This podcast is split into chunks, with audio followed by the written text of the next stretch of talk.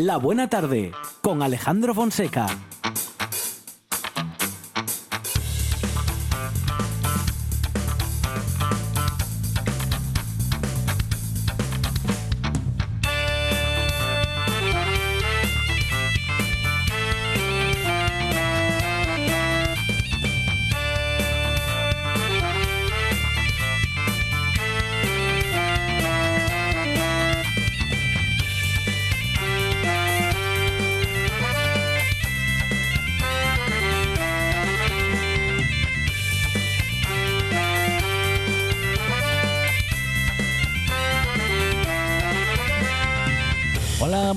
Tardes, son las 4 y 8 minutos de la tarde y esta es la radio del Principado de Asturias.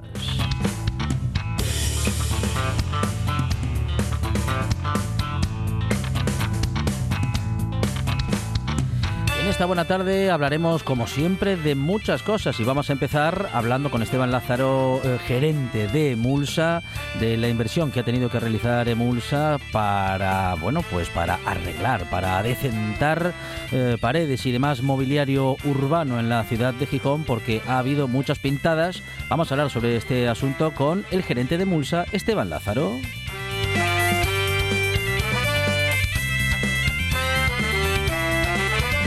Tenemos tertulia de los miércoles con Rafa Velasco, Carmen Sánchez y también Luis Felipe Capellín.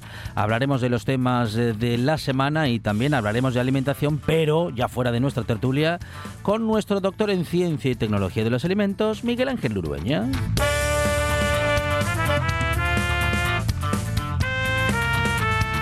Nos vamos a la naturaleza con Amador Vázquez que llegará con sonidos que nos van a trasladar a, bueno, pues eso, a la naturaleza y hablaremos también seguramente de medio ambiente. Tendremos tiempo también para hablar con la Fundación Asturiana Idoneal que ha creado una nueva planta piloto para el desarrollo de la tecnología Solgel. Vamos a hablar de esta investigación y de este descubrimiento tecnológico.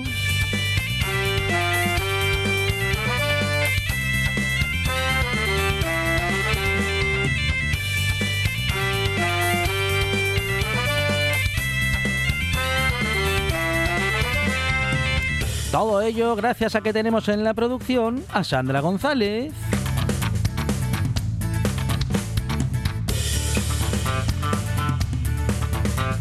Para cosas inexplicables de radio y también para más producción y todo el sentido del humor del que somos capaces, Monchi Álvarez. En la puesta en el aire, Juan Saiz Pendas. Y en la presentación, servidor Alejandro Fonseca, que estará contigo hasta las 6 en esto que se llama La Buena Tarde.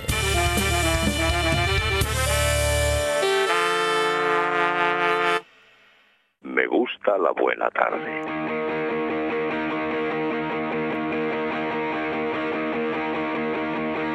Era perfecto nuestro plan, nada podía salir mal.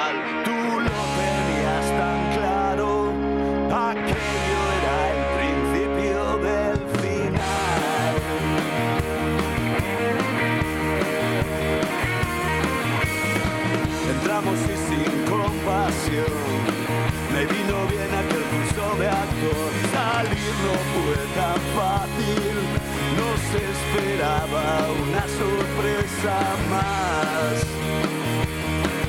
Recuerdo aquella frase justo antes de empezar a disparar. Donde más duele es donde hay que dar. Ténganlo claro, jugando a ganar.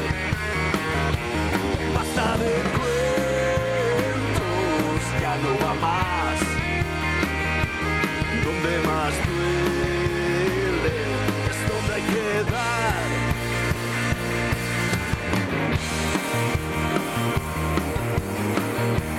Monchi Álvarez, buenas tardes. Aquí estoy en carne mortal. Llevo unos días inquieto, Fonseca, mirando al cielo. ¿Qué le pasa? A ver. La Mira al noticia, cielo miro al cielo inquieto, ¿Por qué? porque ¿Vio la lo- los, de DiCaprio? los me están poniendo muy, muy nerviosos con esta noticia Sí. de los globos blancos, que en principio eran unos globos blancos mm, sobre los cielos de los Estados Unidos, de Norteamérica, y decían que eran espías chinos, que, Sí. era- que eran unos globos de, de- Sí, de globos algu- espías. De algunos dijeron que sí, de otros dijeron que no. Y, Y ahora comentan que pueden ser Hey, extraterrestres. nada, nada, nada. Eh, hay difer- diferentes. Pero viendo, teorías. viendo el presidente que final- tienen y el que tenían antes, a mí ya no me extraña nada. Bueno, todo tipo de teorías, pero al final, la verdad, la verdad de lo que son esos globos no. ¿Son no se marcianos sabe. o son murcianos? Nah, ¿Cómo van a ser marcianos en globo, hombre? Tendrían otro tipo de tecnología, un poco más. Murcianos podrían ser en Bueno, globo. no sé, en globo no sé, pero Sí, sí, sí. bueno, esa tecnología en nuestro planeta es bien conocida. ¿Mm? No sé, yo no creo, ¿eh? no, No. creo que se vayan a molestar en extraterrestres en venir en globo. En globo. ¿Y por No. qué además? Además, como porque- llegan, no llegarían hasta ¿Y aquí. por qué siempre tiene que ser en Estados en Unidos? Estados Unidos? Ya ve, ya ve. No pueden verdad. llegar a Degaña, Sí. o a Cabrales. O a cualquier otro sitio del mundo, claro que sí. tiene que ser en Estados Unidos. Bueno, pero deje, Se deje, que si vienen por aquí nos complican la vida, Monchi No, Álvarez. porque vendrán en son de paz. Sí, ah, Sí. pero usted habla de extraterrestres, De- no de... Sí, sí, no de los no chinos. de, de, digamos, de globos mm, chinos o No, de... porque los chinos al de final- investigación. Al final se llevan la culpa de, de, espía, todo. Espías tampoco. ¿No se da cuenta que desde 2019-2020 los Sí. chinos tienen la culpa de todo? Sí. Para los yanquis. Ya, ya. Los yanquis no hacen nada. Siempre la culpa es de los chinos. Sí, es verdad. O de alguien más, que no son ellos. Ya, pero los yanquis, ¿eh? Ellos Ah, se lavan sí, las sí, manos. no, sí, sí. Se comenta que esta semana se está comentando, o al menos se ve en internet, y a mí me hace gracia y por eso lo comento, que un automovilista norteamericano vio un globo Sí, desde su coche sí. y siguió al globo durante 200 kilómetros. No alcanzaba el globo, seguía con el coche, Mm. no alcanzaba, no alcanzaba. ¿Dónde está el globo? ¿Dónde está el globo? 200 kilómetros el tipo en el coche. ¿Y sabe Ajá. qué era el globo? ¿Qué era el globo? Una cagadita de paloma en la luna que le había puesto Joseba el de Carglass. Cuestión de perspectiva, entonces, en ese caso, ¿eh? parece que iba, bueno, pues eso, como los burros siguiendo a la zanahoria y ahí estuvo dando vueltas para nada. Bueno, pues a lo mejor los americanos también han estado dando vueltas para nada con esto de esos globos y de esas, en fin, de todas esas teorías. ¿eh? Eh, también tenían la teoría de que aquel jubilado mm, que envió los, eh, las cartas bomba Ah, de acuerdo. eran espías rusos. Sí, o- sí, sí. de- bueno, es verdad, es que de Sí. los chinos pasamos a los rusos. Últimamente no están acertando mucho en No. sus teorías los americanos. Tampoco encontraron armas de destrucción masiva en Irak. Pero, pero comen y cuentan 20. Monchi Álvarez. Sí.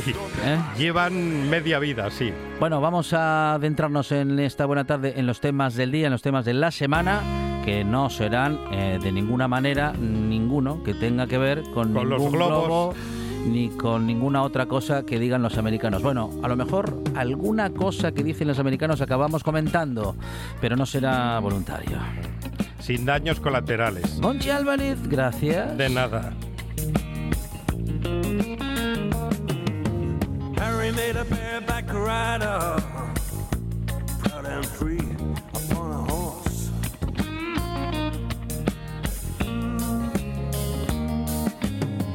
And a fine coal miner for the NCB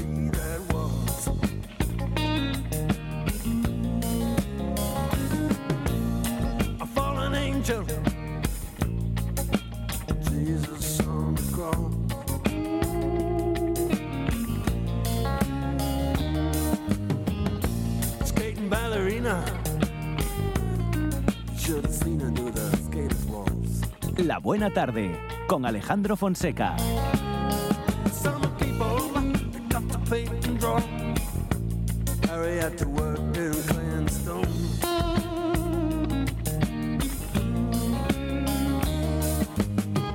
Like the waves coming to the shore. Ahora hablamos de algo que está costando mucho a la ciudadanía y son las eh, pintadas vandálicas que nada tienen que ver con el arte urbano. Vamos a hablar de este asunto con el gerente de Mulsa, Esteban Lázaro Álvarez. Eh, don Esteban, ¿qué tal? Buenas tardes.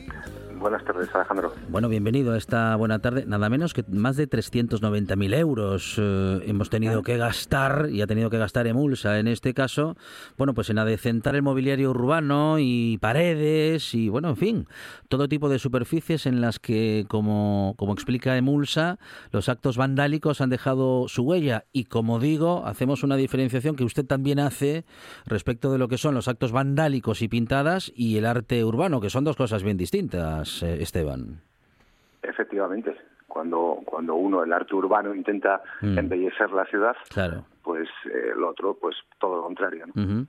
Bueno, hablábamos de, de actos vandálicos. ¿Qué tipo de actos vandálicos? Bueno, pintadas de todo tipo, eh, de bueno, ¿de qué? De, de- de grupos, de diferentes bandas. ¿De qué estamos hablando? Porque parece que hay algunos códigos también incluidos en esas escrituras.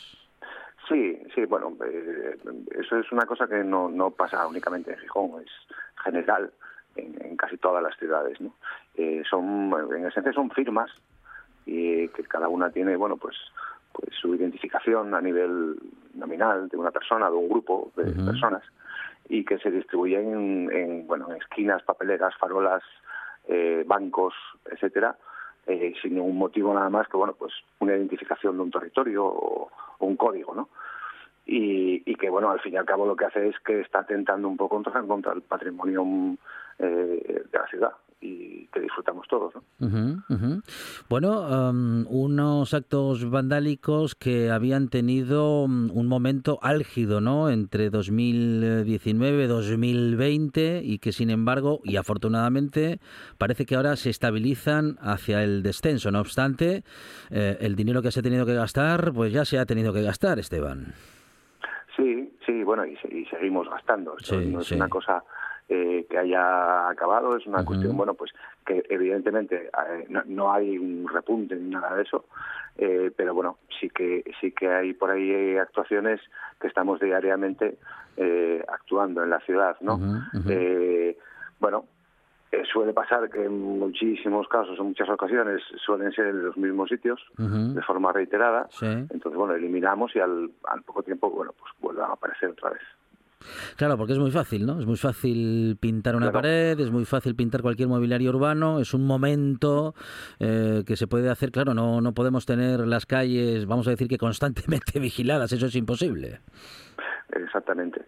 No, no. eh, entonces, bueno, eh, hoy en día es muy fácil, ¿no? Disponer de cualquier elemento para poder eh, pintar, escribir o, bueno, pues incluso grabar eh, cualquier elemento, ¿no? Y, y bueno, pero en cualquier caso es un- son, bueno, son cosas que, que están ahí, pero que no hay ningún tipo de alarma por, por repuntes vandálicos ni nada de eso. Sí, sí, sí, sí, sí. Sí, porque es importante esta cuestión, ¿no? Que se está estabilizando respecto de, bueno, que, que no está creciendo, que no están creciendo este tipo de actos y que, bueno, si bien, bueno, porque claro, en, en algunos casos, y esto es interesante averiguarlo, don Esteban, cuando la pintada es, bueno, digamos que en lugares urbanos por los que cualquiera de nosotros puede pasar, pero que a la vez mm, afecta a una propiedad privada. Pienso, pues, por ejemplo, en los cristales o en una persiana de, pues, de un bar o de un restaurante. ¿Cómo, cómo se actúa en estos casos, don Esteban?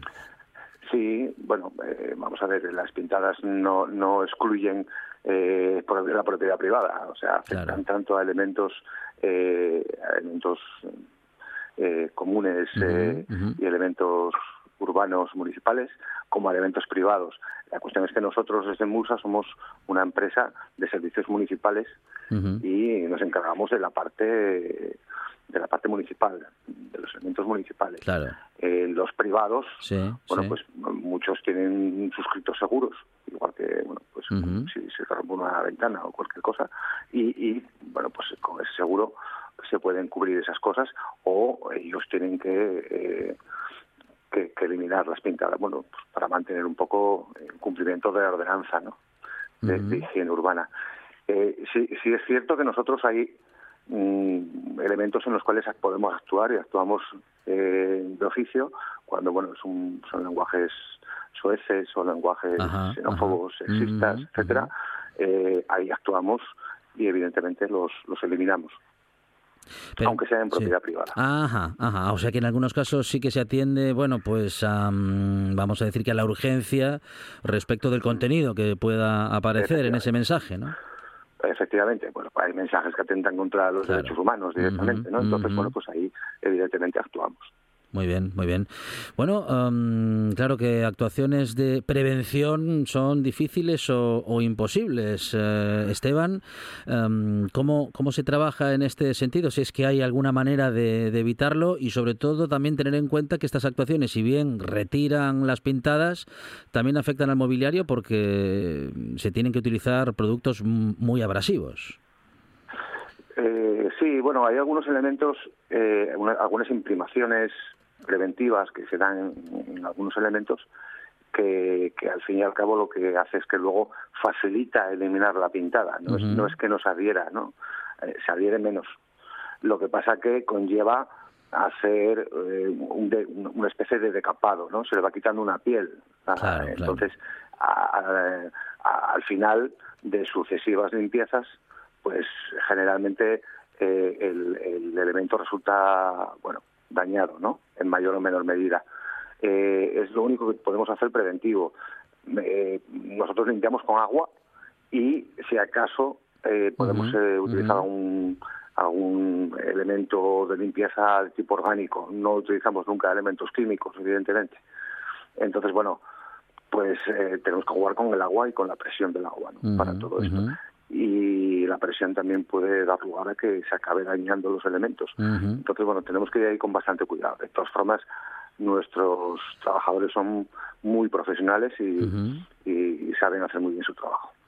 Bueno, tenemos que aprender, y no lo digo porque la mayoría de los oyentes y de los ciudadanos no lo, no lo sepamos ya, ¿no? Pero en cualquier caso, tener muy presente que mm, eh, eh, eh, todo el mobiliario público es de todos, que entre todos mm, tenemos y podemos cuidarlo. Ninguno de nosotros seguro que es responsable de ninguna de estas actuaciones que estamos mencionando, pero bueno, de paso aprovechamos la conversación, don Esteban, para, para mencionar lo importante, ¿no? De, cuidar lo que, lo que siendo de, bueno, lo que siendo de nadie o siendo de, del Estado, en este caso de la, del municipio, es a la vez de todos y tenemos que cuidar. Claro, esa es la esencia de lo público, además. Eh, lo público está ahí para enriquecernos a todos y para que todos nos beneficiemos de ello y debemos cuidarlo como si fuera nuestro, de verdad. Entonces, bueno, pues pues siempre hay que estar un poco eh, ser un poco decorosos, un poco eh, cívicos, ¿no? Que lo somos, ¿eh? Que, que, que en Gijón realmente eh, la ciudad la tenemos muy bien, la tenemos muy bonita y, y no solamente es porque, bueno, tengamos gente limpiándola, es que también eh, la ciudadanía también la cuida. Bueno, pues esa es una buena noticia y también el que Emulsa eh, esté con este tipo de actuaciones eh, siempre en activo y siempre presente para que, bueno, pues para que nuestras calles estén eh, limpias, estén bonitas y sobre todo que el arte urbano sí esté presente, pero ese arte urbano que no solo dignifica, sino que embellece nuestras calles y el mobiliario y desde luego nada tiene que ver con estos actos vandálicos que hemos comentado con don Esteban Lázaro Álvarez, gerente de Emulsa, y que nos han costado ya más de 390.000 euros en, el, en los últimos años. Eh, don Esteban, muchísimas gracias, gracias por vuestro trabajo y un saludo desde la radio del Principado de Asturias. Eh, muchas gracias a vosotros, igualmente. Buena tarde. El deporte en RPA es más largo, más emocionante, más deporte. Porque en RPA jugamos tiempo añadido. La actualidad del deporte asturiano como en ninguna otra radio. Una hora de información al detalle con todo lo que te apasiona.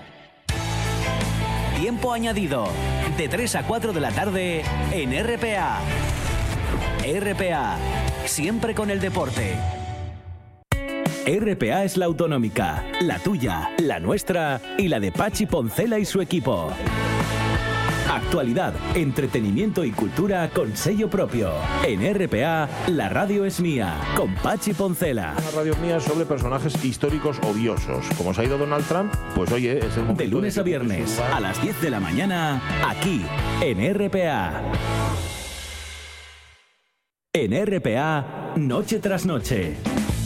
Un repaso riguroso y ameno a la actualidad de Asturias con nombre propio. Marcos Vega. De muchos lugares de Asturias, una cronología que abarca desde... Noche tras noche, con Marcos Vega. De lunes a viernes, a las 9 de la noche, en RPA. RPA, RPA la radio autonómica de Asturias.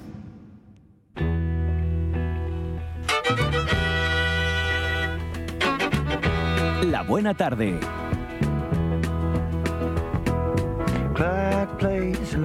Bass. Plays it with finesse and grace. I sit on the porch without no shoes.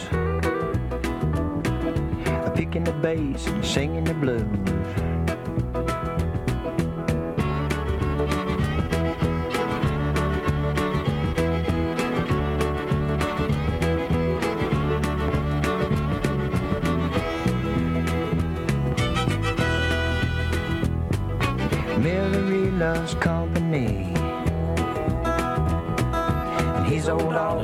Ya en los temas de actualidad de nuestra tertulia de los miércoles. Carmen Sánchez, ¿qué tal? Bienvenida. Muy bien, buenas tardes. Luis Felipe Capellín, ¿qué tal? Muy bien, buenas tardes. Rafa Velasco, bienvenido. Igualmente, buenas tardes. Bueno, tenemos aquí muchos temas ¿eh? y vamos a hablar, bueno, pues de esta, de esta conversión que está proponiendo Europa, conversión respecto de los automóviles, respecto del combustible que utilizamos para movernos.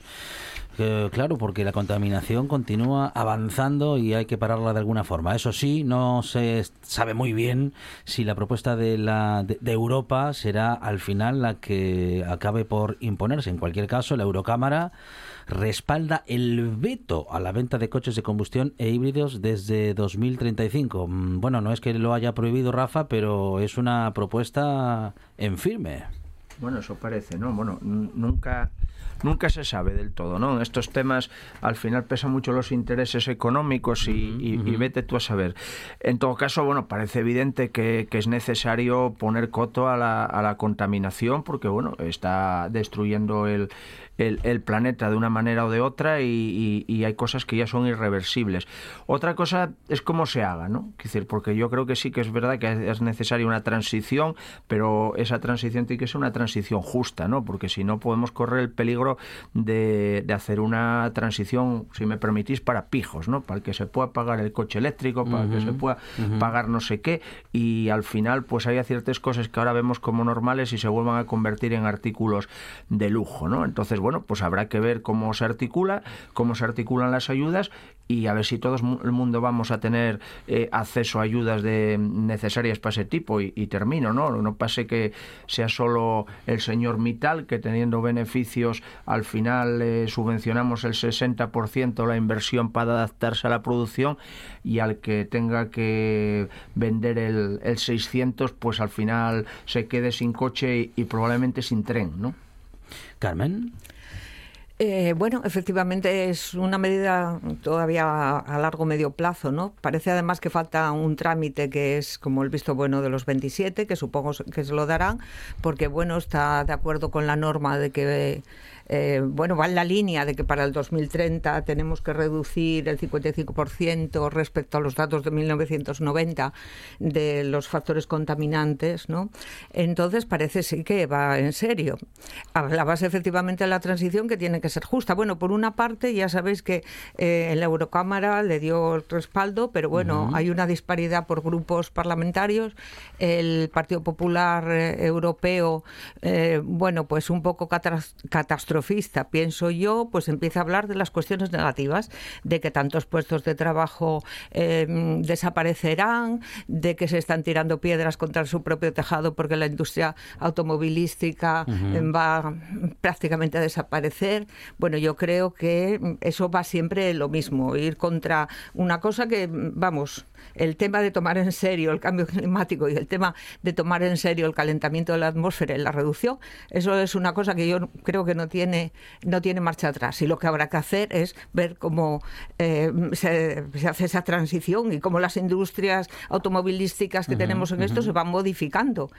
Desde el punto de vista ya como individual, hay mucha gente que ya va comprando, que ha comprado híbridos, desde luego, eh, pensando en que a más largo plazo les van a durar. Pero esta norma afecta no solo a gasoil y diésel, sino va a ser también eh, a los híbridos. Con lo cual, pues un coche no te lo compras eh, para 6, 7, 10 años, aunque haya gente que cambia de coche anualmente, pero los normales, quiero decir, la, clase trabajadora compra un coche a, largo, a largo plazo y bueno, no sé, a lo largo de nuestra vida tenemos que ir modificando y cambiando hacia, hacia los coches de tipo eléctrico.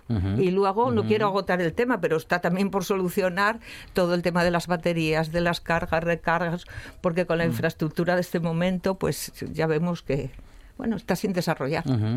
Sí, Luis Felipe. Si hablabas de clase, de la clase media, y me venía a la cabeza una, una cuestión, y como siempre estáis muy serios, permitirme que haga algún detalle gracioso, ¿no? Me venía a la cabeza esa historia de tenemos una clase rica que no tiene clase, tenemos una clase media que no existe y tenemos una clase obrera que no quiere ser clase obrera. O sea, imaginaros cómo estamos. De todas formas, a donde quiero ir yo, eh, siempre en, esta tertulia, cuando hablamos, siempre pienso que cualquier medida, cualquier medida es positiva. cuida, cualquier medida de este tipo, me refiero, que sirva para, para mejorar algo, es positiva. Dicho eso, insisto, cualquier medida es positiva, esta puede ser positiva. Pero dicho eso, yo no creo en este tipo de, historias. A mí me parece que una vez más, eh, con esta cuestión, hay un sector mayoritario de la población, esa clase media que no existe, esa clase obrera que no quiere ser, que son los que se van a perjudicar. Así de claro. Y yo creo que hay que decirlo ya. Eh, hace muy poco el señor Feijó comentaba que había que cambiar ya la, la flota eh, automovilística española. Claro, yo por lo menos no puedo planteármelo. ¿eh? Yo tengo que aguantar con mi coche durante años y años y años y, y cada vez que voy a la ITV pedir que, que salga ileso de la cuestión. ¿no? Mm. Entonces, me parece que que el, problema, aceptando, como dice Carmen, cuál es la realidad, faltaría más, el cambio climático, el, efecto invernadero, el, todo lo que se dice y más que yo desconozco ese lenguaje o quizás no lo utilice bien, pero siendo conscientes de eso, lo que yo me doy cuenta es que el 90% de esas emisiones, de esos gases y demás, no los hace, no los hacemos la gente normal. No estoy llamando subnormales a los otros, eh, cuidado que se me entienda. Pero me refiero, no lo llevamos a cabo quienes vivimos de un salario, de una pensión, de, del, trabajo cotidiano. Eh, quien, quienes nos están machacando hasta el extremo al conjunto de la sociedad son grandes, esas grandes empresas que no son algo abstracto, es decir, son grandes empresas que dirigen unos personajes que son los que acumulan beneficios, beneficios multimillonarios, que a mí ya cuando se habla de millones ya no, no presto ni atención siquiera, porque creo, y mira, eso te lo digo a ti, Alejandro, quienes tenéis la posibilidad en los medios de comunicación, sería cuando decís, el banco no sé qué eh, obtiene no sé cuántos eh, millones de beneficios a mí me gustaría que dijeseis, esos, con esos millones de beneficios se podría hacer tal, tal, tal, tal, porque la gente ya asumió esas cantidades, sabe que es mucho, pero no, no es capaz de concretar cuándo. Es cuando tú hablas de una hectárea o de 100 hectáreas o de 1000 hectáreas. No, 1000 hectáreas son mil campos de fútbol. Así ya nos podemos entender, ¿no? Bueno, pues mil millones de beneficio de una pandilla de psicópatas, eh, mala gente que controlan el mundo, servirían para hacer no sé cuánto. Yo creo que eso conviene hacerlo. Termino. Bien esa medida, insuficiente, peligrosa en la medida en lo que apunta Rafa, no peligrosa la medida en sí, sino cómo se va a aplicar. Y yo creo que nosotros y quienes nos están escuchando, el 99%, porque igual hay alguno de estos altos ejecutivos que nos escucha, no lo sé, pero también hay gente masoquista. Eh, a esa gente yo le insistiría muchísimo el decir, atención, atención, preocupación, mm, no, no hagamos caso, no eh, estos coches en el 2031, no, no, vamos a plantearnos de qué manera nos va a afectar y cómo podemos hacer frente a ello. Sí, Carmen, querías añadir algo, sí. Evidentemente, eh, esto es un anuncio, un globo sonda, una, porque ya te digo Claro. que formalmente tal. Esto yo creo que se hace para que vayamos comiéndonos un poco el coco, ir convenciéndonos, ¿no?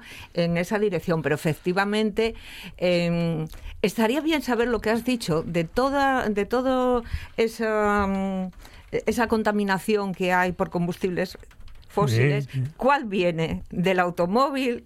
Y cuál viene de otras empresas, industrias, todas estas cosas.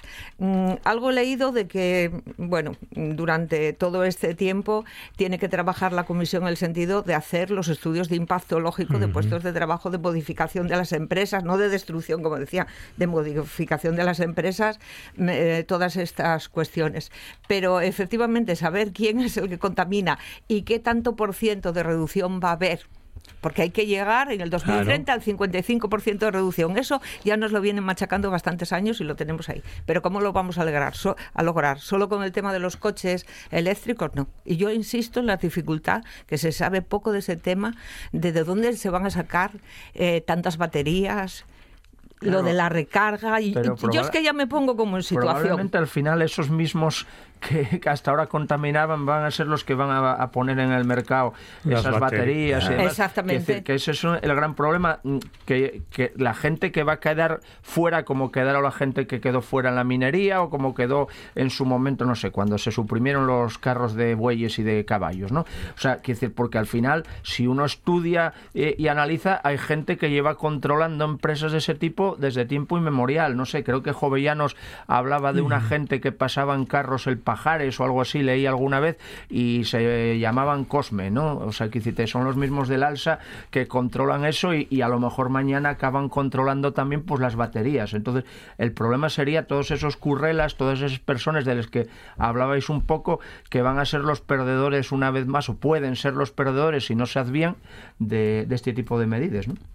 Deberían de ser los Sí. perdedores. No deberían, no, No deberían, pero desgraciadamente vamos a hacerlo. Yo me, yo me incluyo, vamos a hacerlo. Eh, no, pero también al hilo de lo que comenta Rafa, eh, ¿no os dais cuenta que en Asturias, por ejemplo, la gente no habla nunca de autobuses, habla del alza? Ya. O sea, tú en Andalucía, en, en Castilla, en Cataluña, no se le ocurra a nadie decir, eh, cojo el alza, voy en el alza. Y aquí no se le ocurra a nadie decir, cojo el autobús, voy en autobús, cojo el alza, voy en alza. Un poco en la línea de lo que apunta cuántos años para haber llegado a, esa, a ese convencimiento, a esa identificación total entre un autobús y el alza. Bueno, el gobierno aprueba la subida del eh, salario mínimo interprofesional, am, una medida eh, que viene repitiéndose desde, bueno, digo repitiéndose respecto del salario mínimo interprofesional, que va subiendo poco a poco y que lo ha hecho en los últimos años, pues posiblemente bastante más de lo que lo había hecho en los, en los anteriores 10 o 15 años. La cuantía de febrero ascenderá hasta los 1.160 y bueno, pues ahí estamos y en este camino estamos, Carmen.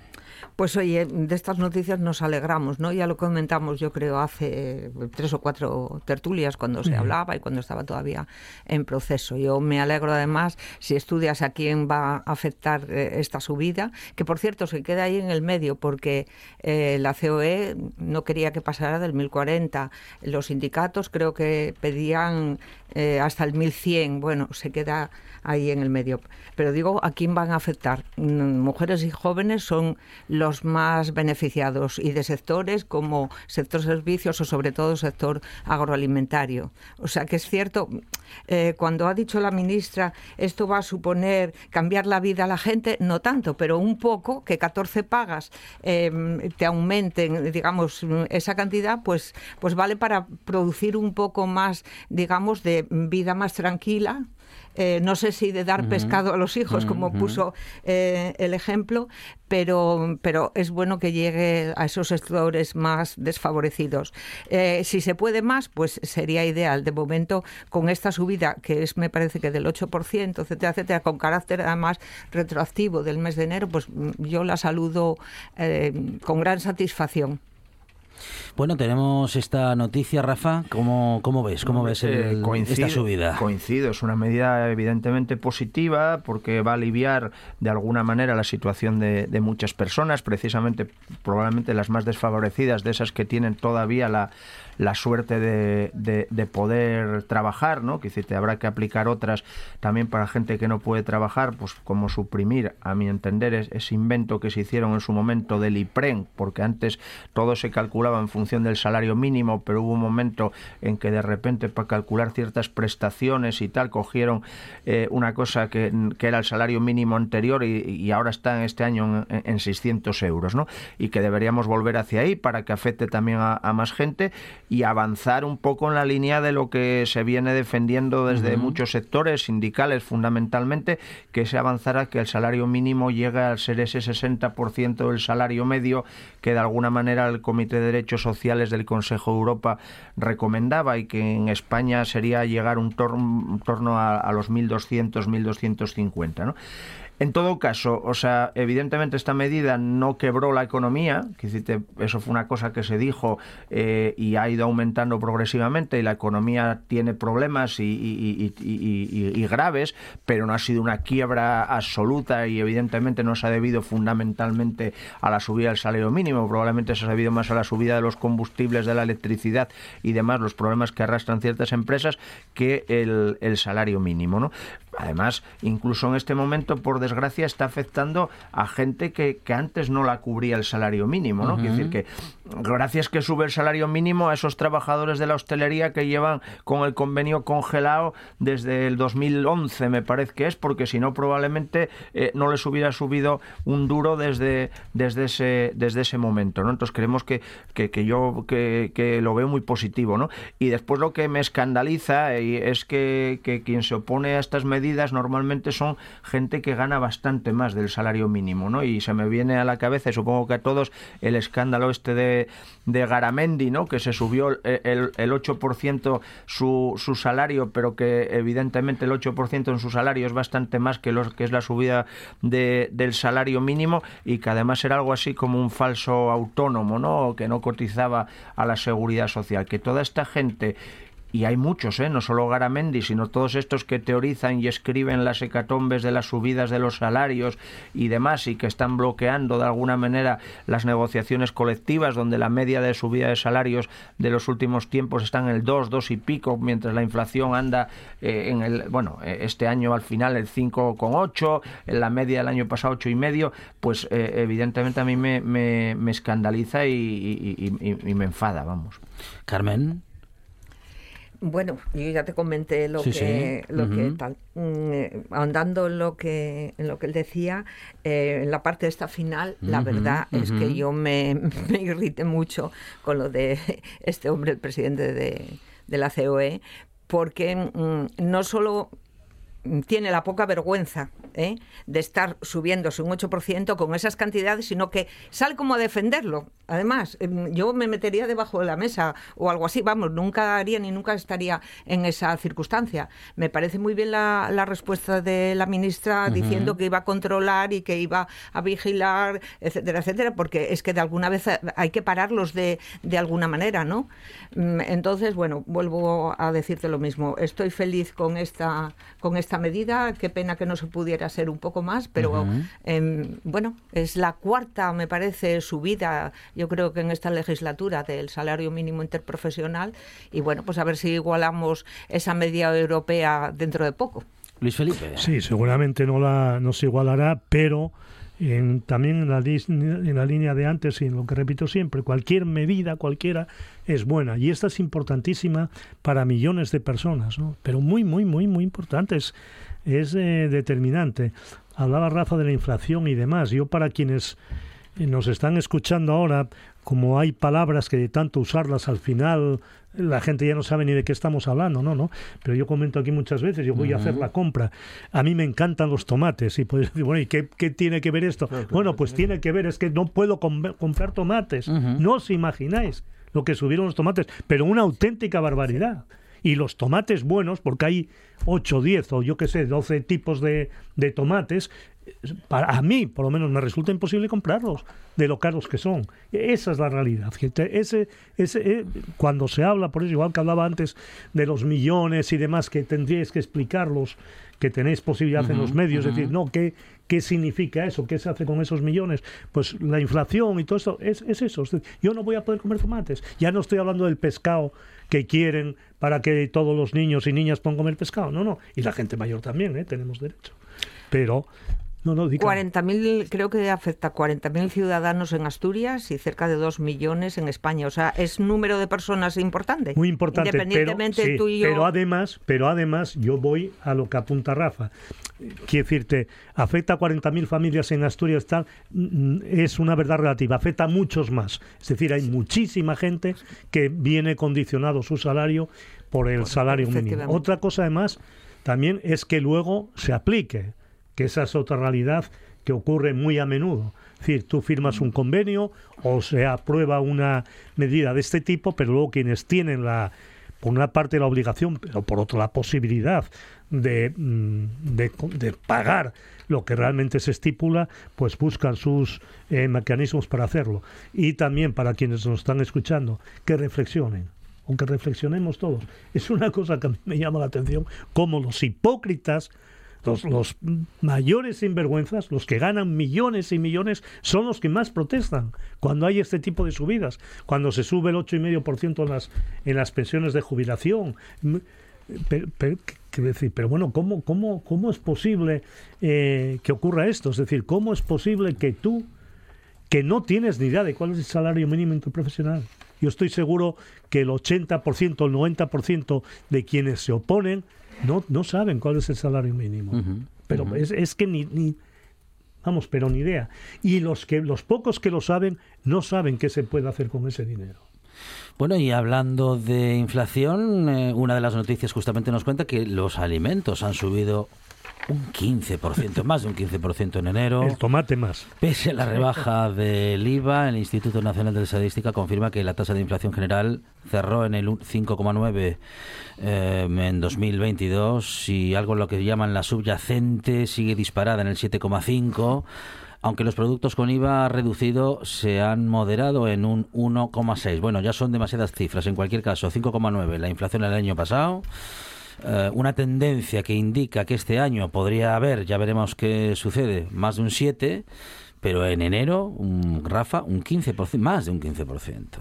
Claro, no, no, es, es, escandaloso, ¿no? Y, claro que hay que hacer un otro tipo de políticas antiinflacionistas para evitar esto, porque claro, si subimos el salario mínimo, las pensiones, pero sigue habiendo esta dinámica, al final se lo come, ¿no? Entonces, quizá al final acaba siendo, pues sí, una medida positiva como la que hablaba Luis Felipe, que todas lo son, en eh, eh, las de ese tipo, pero que al final puede acabar eh, siendo absorbidas. Y resulta escandaloso en el tema de la alimentación, porque yo creo que aquí lo que hay que reclamar, o por lo menos lo que yo reclamo, es que, se intervengan los mercados, porque mientras que eso no se produzca, vamos a seguir eh, con esta dinámica, ¿no? Porque además eh, no se están trasladando a los precios la realidad de los costes reales, porque eh, están bajando el precio o bajó durante un tiempo el precio de la gasolina. El tema de la energía, pues o por lo menos no subió tanto o bajó de alguna manera. Se ha rebajado el, el IVA, ¿no? Que yo, bienvenido sea rebajar un impuesto indirecto como el IVA, pero se lo acaban eh, comiendo eh, la gente especuladora. Ya lo hicieron en su momento con el IVA cultural del cine y ahora lo vuelven a hacer con, con los alimentos. Entonces, mientras no se regule o intervenga, que no es tanto poner o no poner topes, que a veces se plantean las cosas de esa, manera, sino volver a ciertos mecanismos de regulación de precios que antes había y que permitían a los estados eh, intervenir o a los ayuntamientos regular el precio de ciertos eh, eh, servicios como pues podía ser el taxi o podía ser este tipo de, de, historias que se ha ido tendiendo a eliminar mecanismos de control de ese tipo, vamos a, a acabar viendo cómo hay una estructura especulativa que además en este caso de la alimentación está en manos de grandes monopolios que controlan la distribución fundamentalmente, pero también la venta eh, directa y, que bueno que nos pone en, serio eh, peligro, pues ya de, muchas cosas, ¿no? Porque la subida de, los alimentos pone en riesgo la salud, o sea, que decir que el no poder acceder a, ciertos alimentos eh, hace que, que aumente la obesidad infantil, que aumenten los problemas cardiovasculares, etcétera, etcétera, porque hay gente que come lo que puede y claro, probablemente sigue siendo más barato comerse un perrito caliente, una hamburguesa en el Burger King, por decir una marca, que comerse un filete de, mm. de carne o de pescado en un supermercado, ¿no? Carmen. Bueno, pues yo, la noticia me produjo gran preocupación, es verdad. No sé qué tipo de medidas, de alguna manera, habría que regular el mercado, como, como dices tú, pero no, no sé cómo se hace. Ahora, yo que busco muchas veces el mercado de proximidad, el, el que también ahí ha subido y ha subido muchísimo. y, si, y, entonces dices, bueno, no, no lo entiendes, no sé. Desde aquellos tiempos en que todo lo que no era mercado era pecado, lo de hablar de regulación, bueno, parece que le chirría como a todo el mundo y todo el mundo huye de ello, ¿no? Pero ¿os acordáis que hablábamos cuando se, se decía lo del tema de, de rebajar el, IVA, que esto no iba a ser una medida positiva porque enseguida iban a susumir ese dinero las grandes empresas. Bueno, no sé lo que fue, pero efectivamente fue así. Bajó, es verdad, en los productos en los que el IVA bajó. Un tanto por ciento, bueno, pequeño, pero bajó. Pero en otros subió. Es, eh, eso de que lo que más haya subido sea, por ejemplo, el azúcar, bueno, pues debería de venir a favor de nuestra salud porque quiere decir que tomas menos azúcar en tus alimentos o, o no la tomas en dulces, pastelería, etcétera, etcétera. No sé cómo, cómo se puede arreglar la verdad. Mi opinión es que es un problema bastante grave y es un problema de que en esa cadena, aunque pongas cualquier tipo de medida, es que, eh, eh, digamos, como la gran empresa subduce eh, cualquier tipo de medida que puedas. Y yo como consumidora, yo como consumidora, mm, no encuentro, eh, no vi que la rebaja, por ejemplo, del IVA en los productos que yo compro normalmente, que además suelen ser productos de huerta muchísimos, etcétera, mm, me haya bajado y me haya afectado. Yo soy una de las personas que me parece que ha estado, para mí, ha estado exactamente igual. No sé la medida que habría que hacer, pero efectivamente es, algo negativo y que exige más medidas.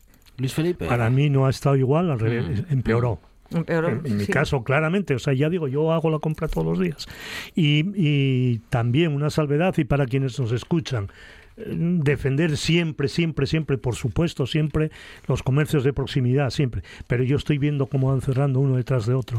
Y lo veo también cerrar porque yo no puedo, yo no puedo asumir el mantener eso. O sea, que yo puedo pagar, eh, yo que sé, unos céntimos de más por comprar en una tienda frente a comprar en un supermercado. Puedo pagar hasta un euro más, supongamos, pero, pero más no. O sea, no puedo de ninguna manera. Entonces, claro, ves cómo cierra. Y yo creo que la clave la acaba de apuntar Rafa con el tema de los monopolios. Eh, os cuento una anécdota. Tengo un amigo que es posible además que lo conozca, es una persona conocida en Gijón, en Asturias, eh, aunque él no es asturiano, pero lleva muchos años trabajando aquí, es castellano y tiene en Castilla, no digo la provincia para no señalarlo más, eh, mm, tiene tierras y cultiva patatas. y puso el otro día un vídeo, le mandé una nota diciendo eh, quemo las patatas. O sea, porque se las pagaban, a, o sea, una vergüenza, pero una vergüenza. ¿Cómo se las pagaban él? Esas patatas, si yo las compro, las tengo que pagar a un euro y pico, o a dos euros, o a cinco euros y a él se las pagaba, no llegaba a un euro. Entonces dice, no, pero ¿qué ocurre?